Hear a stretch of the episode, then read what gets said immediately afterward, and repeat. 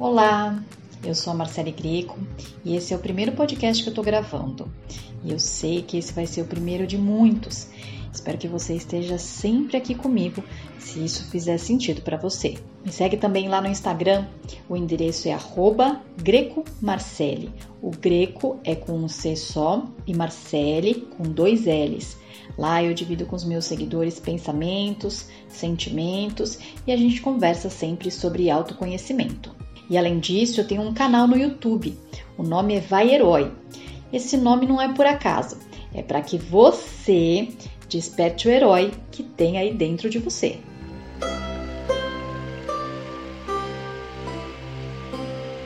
Eu meditei a respeito e eu intuí que eu deveria falar com vocês hoje sobre sincronicidade.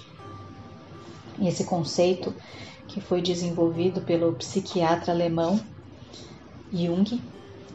E eu não sei se esse tema é pouco discutido, muito discutido, porque eu acho que essa opinião seria subjetiva, mas de fato o tema hoje é mais difundido do que a época em que ele foi criado.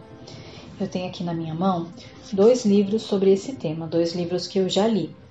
Um deles é do próprio Jung, que se chama A Dinâmica do Inconsciente, Sincronicidade, e o outro livro a respeito de sincronicidade se chama Os Sete Segredos da Sincronicidade, que são de dois autores americanos, a Trish McGregor e o Rob McGregor. O primeiro livro do Jung, é, a leitura, digamos assim, não é tão saborosa, porque são anotações do próprio psiquiatra então você precisa manter uma certa atenção para captar é, maior número de informação, digamos assim. Já o outro livro, Os Sete Segredos da, da Sincronicidade, esse sim é mais fácil de ler, é mais prazeroso de ler.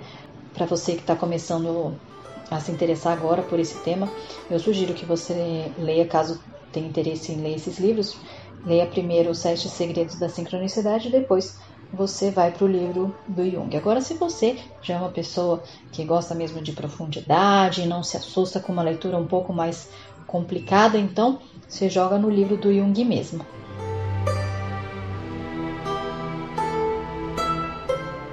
Sincronicidade. O que você entende como sincronicidade? Você acredita que tudo o que acontece na sua vida é por acaso ou tem um porquê? De acordo com Jung, nada é por acaso. Muitas coincidências querem te mostrar algo, são sinais do universo para você. Eu tenho algumas histórias de sincronicidade para contar, coisas que já aconteceram comigo. Quando a gente está mais desperto, digamos assim, para a realidade, e você faz isso de diversas maneiras, né?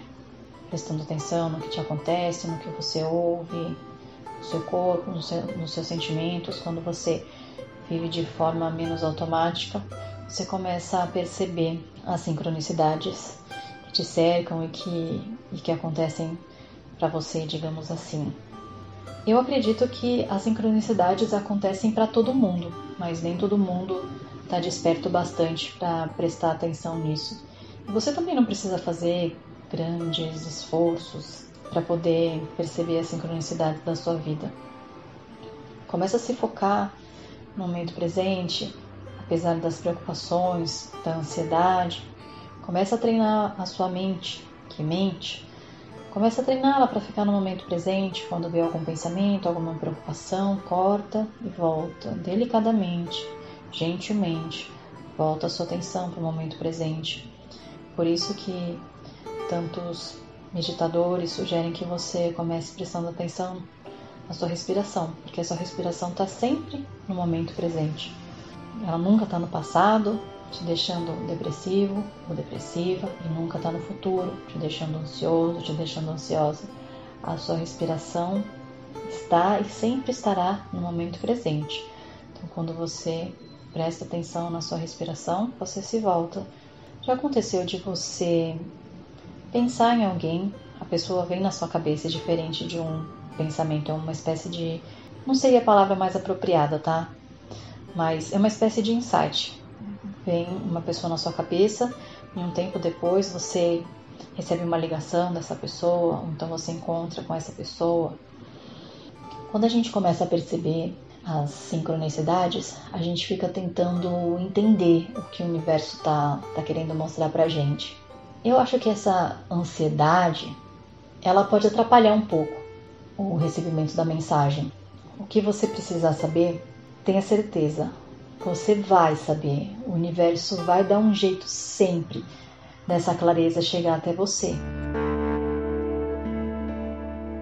Outra questão que eu percebi conversando com pessoas que se interessam por esse tema, sincronicidade, é que qualquer coisa que acontece, elas acham que pode ser um sinal, que pode ser é, o universo tentando passar alguma informação.